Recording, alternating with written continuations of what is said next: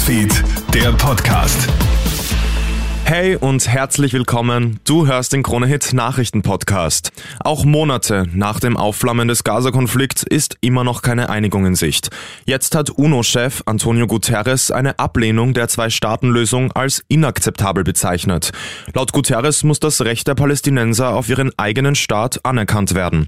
Der israelische Premier hat sich ja schon mehrfach gegen einen palästinensischen Staat ausgesprochen. In Tel Aviv haben gestern tausende Israelis gegen Netanyahus Regierung protestiert protestiert. Deutschland demonstriert gegen rechts. Auch gestern sind in vielen deutschen Städten Hunderttausende Menschen auf die Straßen gegangen. Allein in Frankfurt am Main haben etwa 35.000 Menschen demonstriert, vor allem gegen die rechte AfD. Diese hohen Teilnehmerzahlen hat man jedenfalls nicht erwartet.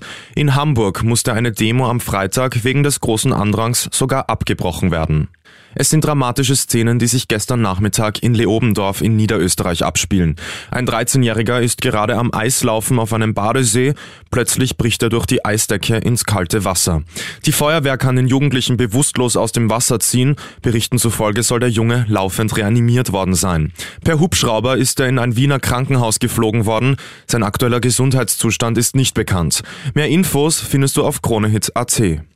Die österreichische Handballsensation geht weiter. Beim gestrigen Spiel der Europameisterschaft erspielen die Handballer das Unentschieden gegen den Gastgeber Deutschland.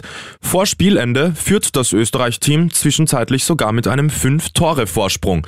Die Freude im Nationalteam ist groß. Jetzt rückt das Halbfinale immer näher. Morgen spielt Österreich dann gegen den Top-Favoriten Frankreich. Das war der Krone Hit Nachrichten Podcast. Danke dir fürs Zuhören.